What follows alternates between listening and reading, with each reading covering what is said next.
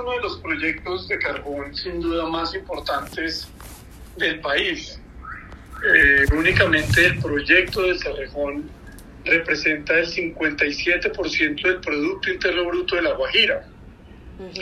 Y ese proyecto genera alrededor de 12.000 empleos directos y estimaciones una y otra eh, ponen de presente que eh, se generan unos 48 mil empleos indirectos adicionales.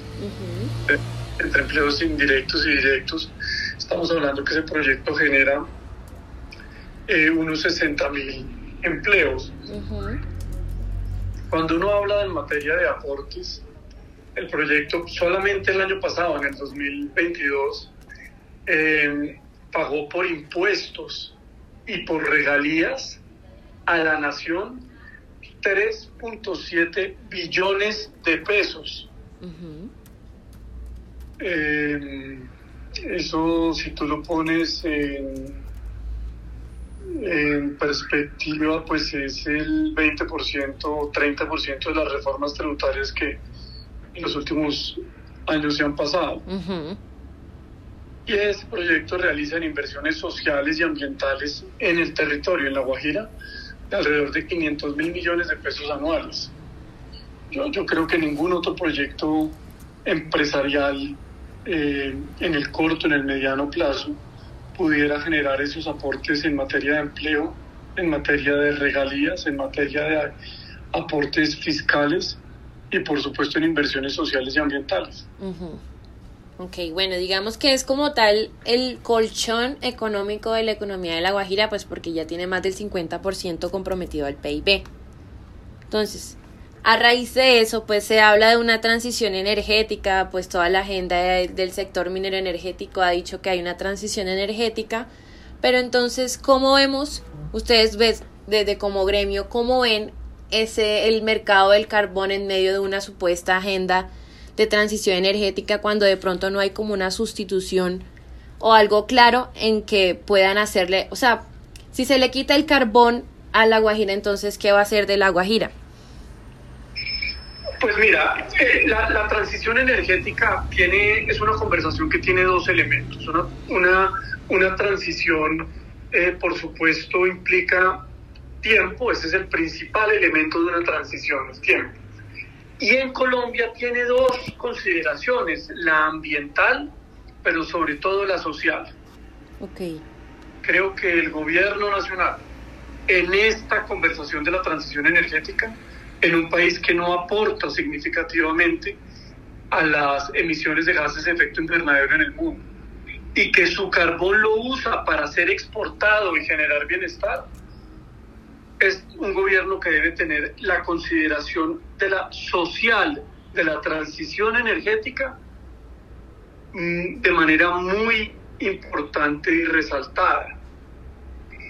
El carbón colombiano, la industria del carbón colombiano tiene una profunda dimensión social, sobre todo en el departamento de La Guajira.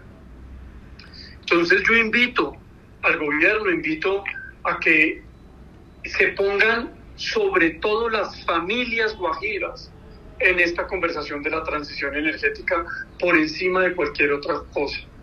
Que se pongan las becas, los colegios, la generación de empleo y el bienestar y el impulso económico de la región. La responsabilidad más grande que tenemos como colombianos, sobre todo en La Guajira, es una responsabilidad social y entre todos debemos contribuir, entre todos los sectores económicos, para que haya más empleo y más dinamismo económico. No menos. Estos decretos que el gobierno está sacando, como lo ha manifestado ACOPI, como lo ha manifestado a Colgen, ANDEG y otros gremios de la producción, entre esos el de las pequeñas y medianas empresas, lo que generan es mayor incertidumbre y para superar los problemas económicos y sociales de la Guajira lo que hay que generar es certidumbre a la inversión. Yo invito a que el gobierno haga esas valoraciones, por supuesto, en esta discusión que está sucediendo. Pero te pongo el contexto de la, de la demanda mundial de carbón. Sí.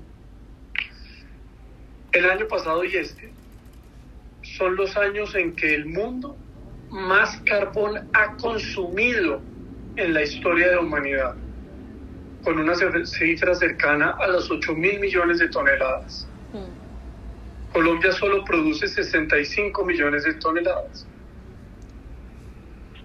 Eh, Canadá exporta 90 millones de toneladas, Australia exporta 270 millones de toneladas. Y ellos están pensando cómo hacer una transición usando su carbón, generando divisas, generando impuestos para hacer una transición social ordenada y justa. Ok, bueno. Pero en la mitad de esta conversación lo único que eso demuestra es que el mundo va a seguir necesitando carbón por los próximos años. El carbón es una fuente muy importante de generación eléctrica mundial, eh, de estabilización social, llevando energía barata y confiable a muchas regiones del mundo. Entonces las proyecciones es que sin duda las fuentes renovables van a ir creciendo, pero por supuesto el carbón va a seguir siendo una fuente importante de generación eléctrica en el mundo. Ok, bueno, entonces, eh, como para ir cerrando, pues ya se sabe que el aporte es marginal, digamos que Colombia es prácticamente que marginal, entonces como que si en dado caso se llegara a cesar la actividad carbon de explotación carbonífera, pues no fuera tanto aporte al calentamiento global en el caso, pues porque si es menos sería hablaríamos de menos del 1% si pues el promedio es, es de producción de 65 millones de toneladas con respecto a los demás, ¿cierto? Así es. Ok, entonces ¿cuál sería ya como para cerrar el panorama que le espera entonces al departamento de La Guajira, entonces o al Cesar que hasta se habla de cerca de un poco del 30% también que refiere la actividad. Entonces, ¿qué se le espera a estas regiones? ¿Qué, se propondría entonces como ustedes como asociación? ¿Cuál sería la sustitución o cuál sería como esa otra actividad que podría recibir el, los departamentos? Yo te diría que erosionar la actividad minera en el departamento de La Guajira lo único que va a generar es más pobreza, desempleo y mayor inestabilidad social serían como los tres, las tres consecuencias que pasarían dado caso que ya cese totalmente la explotación, ¿sí? Y exacto, y una cuarta. Eh, unas disminución o llevar a cero las inversiones sociales y ambientales que se hacen en el departamento. No en vano los únicos jaguares que hoy caminan por La Guajira caminan en los predios protegidos por la explotación minera en el departamento. Si esa explotación minera y esas inversiones no hubieran estado de manera sostenida en el tiempo, esa fauna eh, que hoy se protege no existiría.